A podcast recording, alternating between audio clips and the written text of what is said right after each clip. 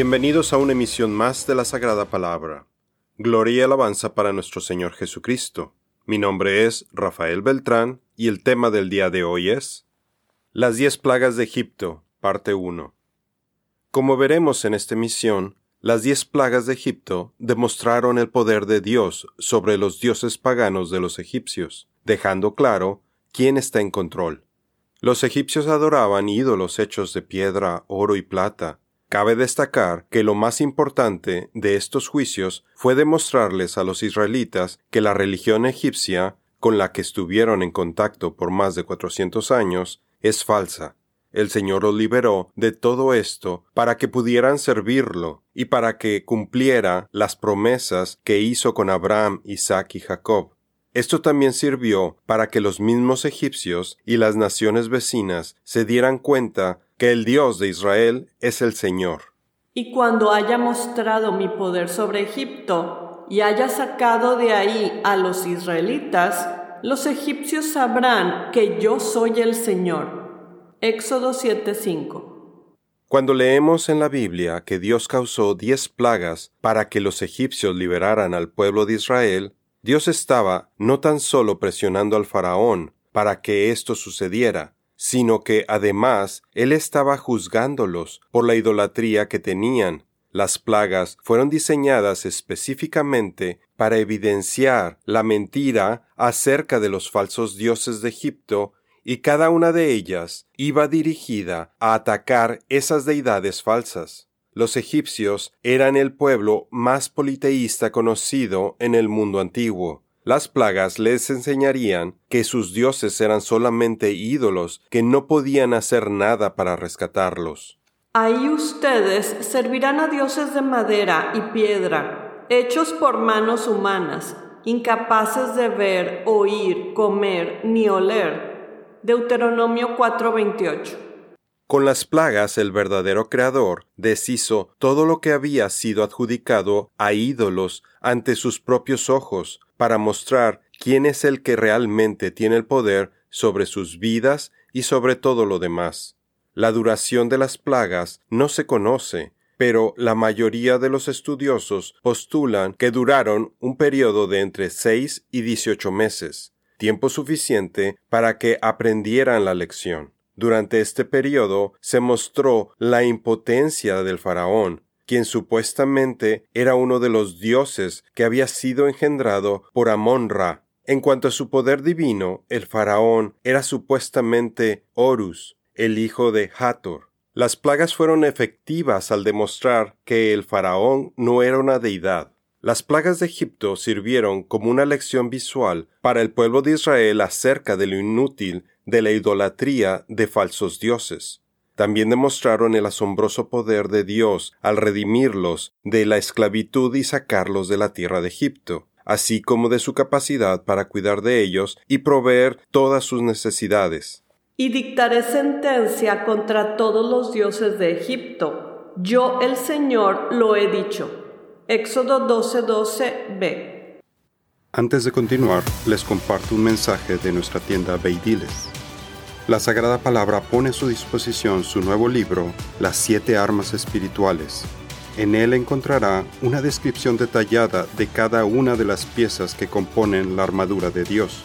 Si usted ya cuenta con su armadura, ahora necesita aprender a utilizarla. Conozca las estrategias del enemigo y protéjase contra sus flechas incendiarias.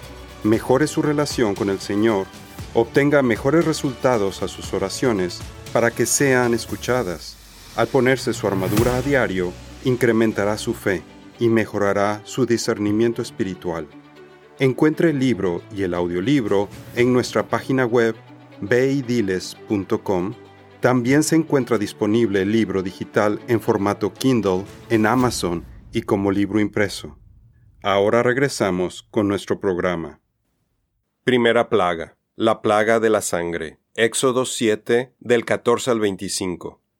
La primera plaga, la que convierte el agua del río Nilo en sangre, iba dirigida a limpiar a los egipcios y a los israelitas de sus pecados, empezando por la idolatría. Luego el Señor le dijo a Moisés, Dile a Aarón, toma tu vara y extiende tu mano sobre las aguas de Egipto, todos sus ríos, canales, estanques y depósitos de agua. Convierte toda el agua en sangre. En todo Egipto el agua se transformará en sangre, incluso el agua almacenada en vasijas de madera y en tinajas de piedra.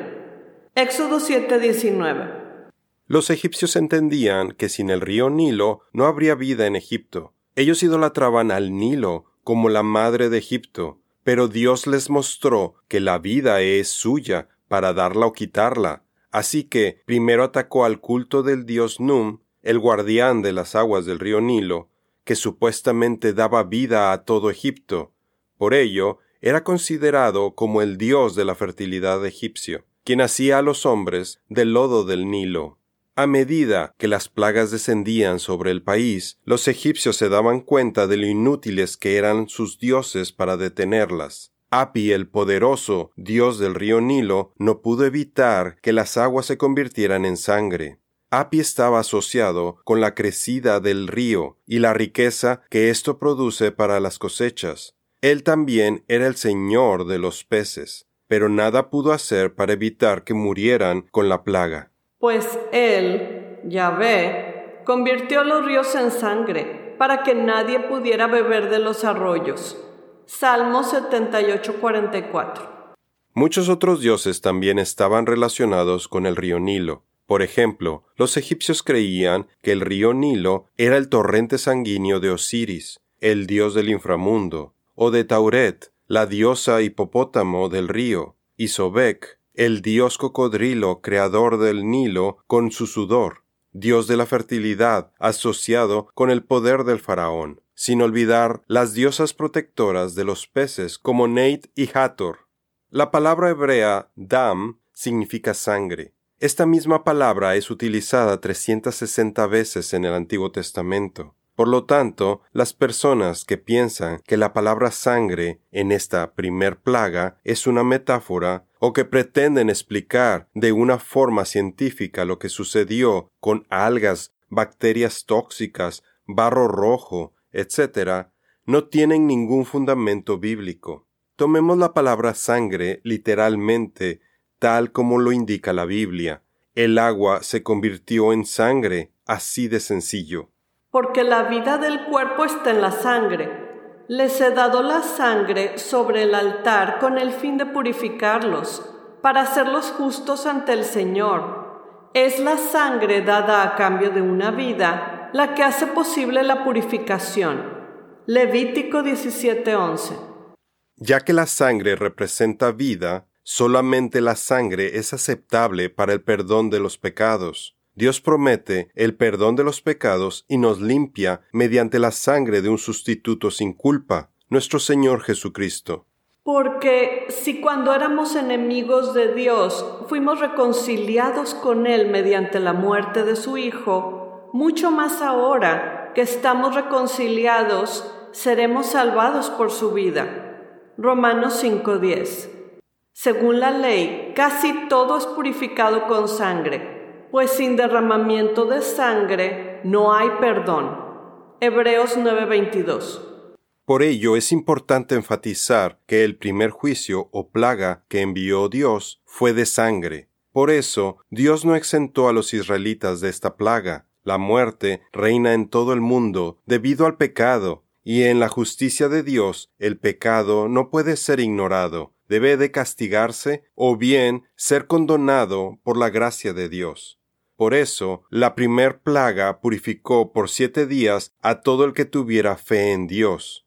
Hoy en día, para nosotros como creyentes en el trabajo redentor en la cruz de nuestro Señor Jesucristo, su sangre nos limpia de todo pecado.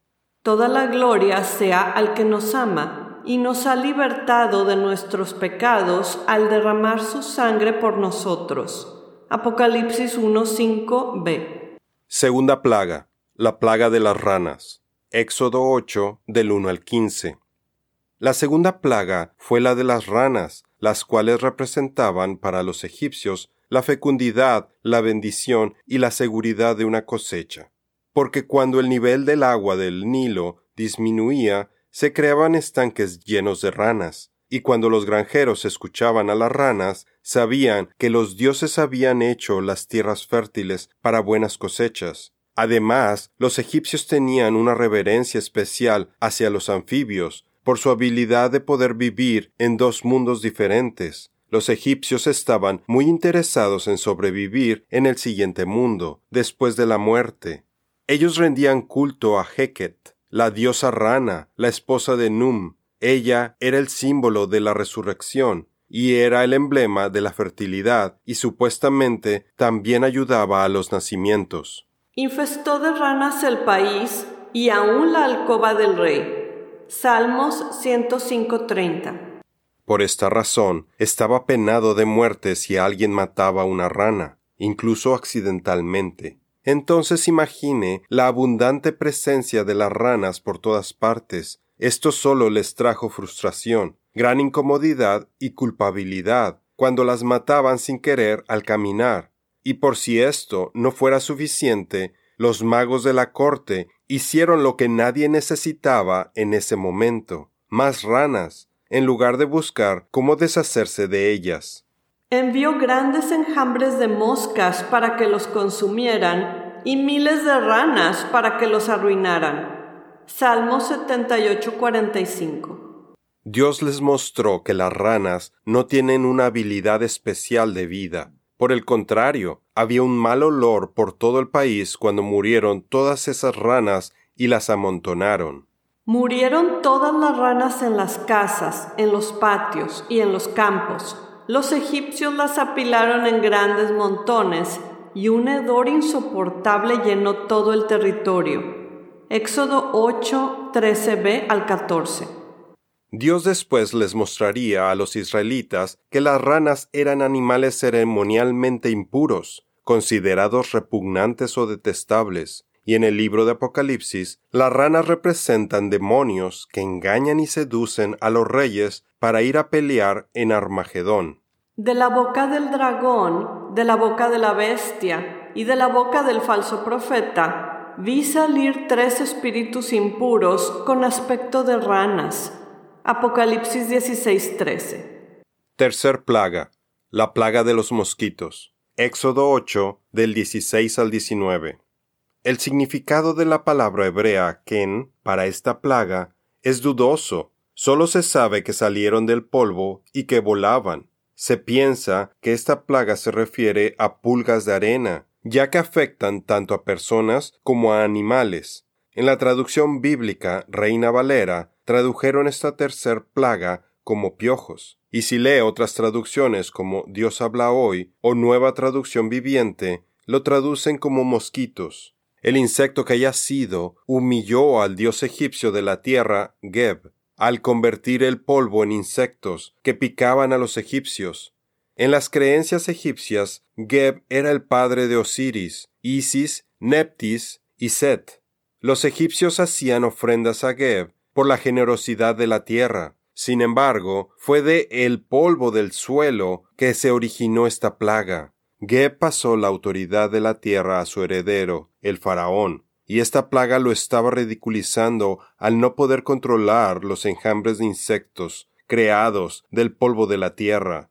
Al mismo tiempo, los sacerdotes que tenían que rasurarse el cuerpo y purificarse, bañándose frecuentemente antes de realizar sus funciones sacerdotales, fueron anulados por los insectos en sus cuerpos que los volvían impuros, y esto los privaba de poder rezar a sus dioses para que acabaran con las plagas. Finalmente, la plaga humilló a Tot, el dios de los hechizos mágicos y sabiduría, porque los magos egipcios no pudieron replicar esta plaga como lo habían hecho con las dos anteriores. Los magos entonces reconocieron que esto fue hecho por el dedo de Dios. Es el dedo de Dios, exclamaron los magos ante el faraón. Pero el corazón del faraón siguió endurecido y no quiso escucharlos, tal como el Señor había dicho. Éxodo 8:19 el faraón continuaba negándose a obedecer a Dios. Endureció su corazón. Su necia desobediencia trajo sufrimiento tanto para él como para todo su pueblo. Contradecir la voluntad de Dios siempre es rebeldía. Algunas personas piensan, si viera un milagro, entonces creería en Dios. El faraón tuvo esta oportunidad, ya que cuando esta tercer plaga afectó a Egipto, hasta los magos admitieron que era la obra de Dios. Sin embargo, el faraón, en su terquedad, se negó a creer. En nuestra siguiente misión continuaremos estudiando las siguientes plagas. Esto es todo por el día de hoy. Los esperamos en nuestra siguiente misión. Que Dios los bendiga.